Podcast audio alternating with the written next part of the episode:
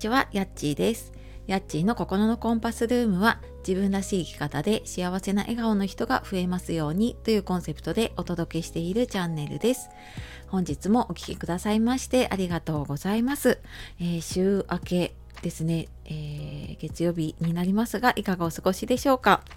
えー、もう今週ねお休みの方と明日あたりでね仕事納めの方といると思いますけれどもね。はいあのもう一息、えー、今年もあと5日なのでねほんとカウントダウンですがはい楽しんでいきましょう。で我が家はあの今日と明日ねあの小学5年生の息子がスキー教室に行くっていうことであの習い事でねやってくれるスキー教室にその保育園の頃からずっと一緒だった子と一緒なんですけどでその子と一緒に行きたいって言って、えー、朝早くからねちょっと今送り出してきたところなんですが、うん、なんかね子供同士で行くのもすごく楽しそうだしまた学校で行くのとねちょっと違って、うん、すごい楽しそうな雰囲気でいいなと思いながら送り出してはいちょっと私もねつかの間の自由時間を楽しもうかなと思ってっているところです。で、えー、今日はですね驚くほど発信が楽になったノート術っていうことで、まあ、あのアウトプットのことをねちょっと話そうかなと思います。でその前に一つお知らせです。えー、私のやっている公式 LINE の方で、えー、っと期間限定のプレゼントでなりたい自分になるための目標設定ができるワークシートを今 LINE に登録してくださった方に今月31日までプレゼントをさせていただいています。で、この時期ね、多分振り返りとか目標を立てる方多いと思うので、えー、ぜひね、あの役立てていただけたらと思います。説明欄の方からね、ポチッと見てみてください。で、えー、今日のですね驚くほど発信が楽になったノート術っていうお話なんですけれどもえっとなんかアウトプットがうまくできないなとかこう発信とかね配信あの多分これ聞いてる方はね音声配信とかあとまあツイッターだったりとかブログとかねいろいろ発信をしている方も多いと思うんですけどなんかそういうネタに困ったりすることってありませんか？えー、これ私もねずっとなんかうんなんかインプットはするんだけどアウトプットがうまくできなかったりとかあとこの毎日のようにね音声配信をしていてああ何話そうかなっていうなんかその悩み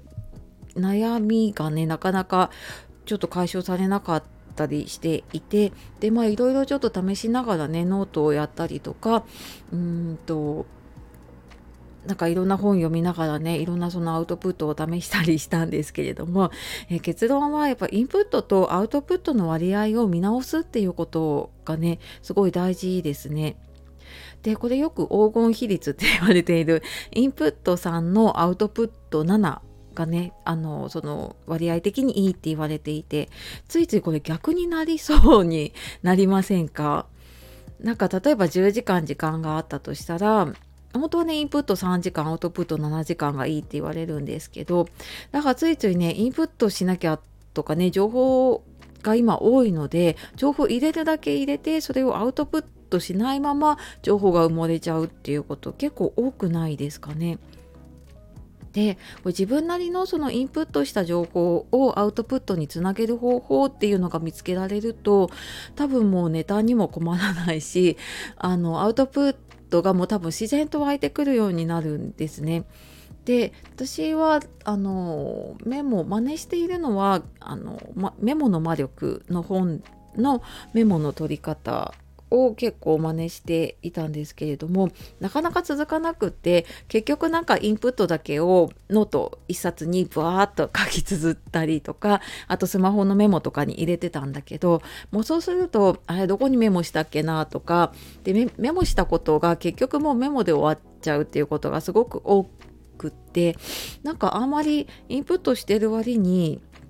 もうそれで満足しちゃって自分の変化がないなと思っていたのでちょっと最近ノートの取り方を変えていて、えーと、インプットをしたものをノート見開きのノートのね左側に書いていてで右側はもうアウトプットのページにしようと思っているのでもうそこはインプットとかねメモは取らないようにしたんですね。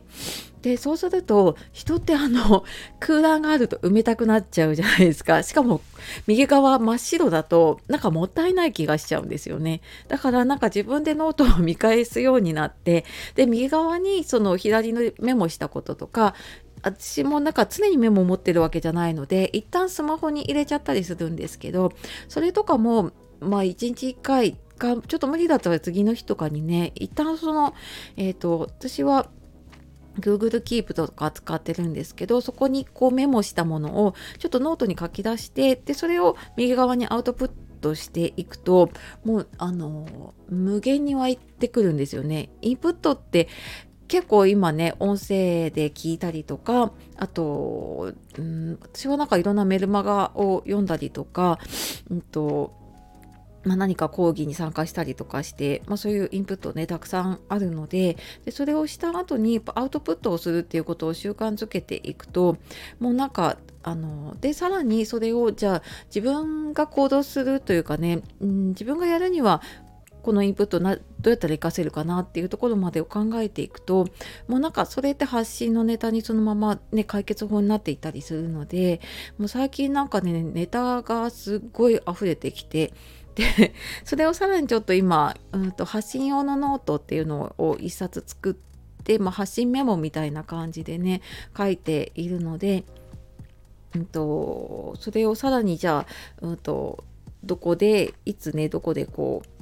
アウトプットするっていうところを計画を立てていくとなんか本当に考えずにああ今日はじゃあこれをやろうみたいな感じでねできてくるようになってすごく楽になったしうんなんか苦にならなくなったなっていうふうにも思います。でなんか今までだんだんねこの音声配信も何百でね配信してくるとあれいつ何喋ったかなとかあともうなんか昨日喋ってったタイトル見ても内容がもう覚えてないっていうことがあったりしたのでちょっとやっぱりそれもメモしておいたりとかねするようにしました。今まではなんかタイトルだけバーってメモに書いてたんだけどあのそれもちょっと発信のメモでまた別に書いたりとかねあの整理をするようにしてみています。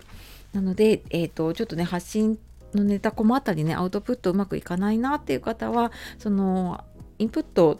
あのアウトプットがねちょっと多くなってないかっていうその割合をね見直してみてで、えーと、うまくアウトプットにつなげる方法をねあの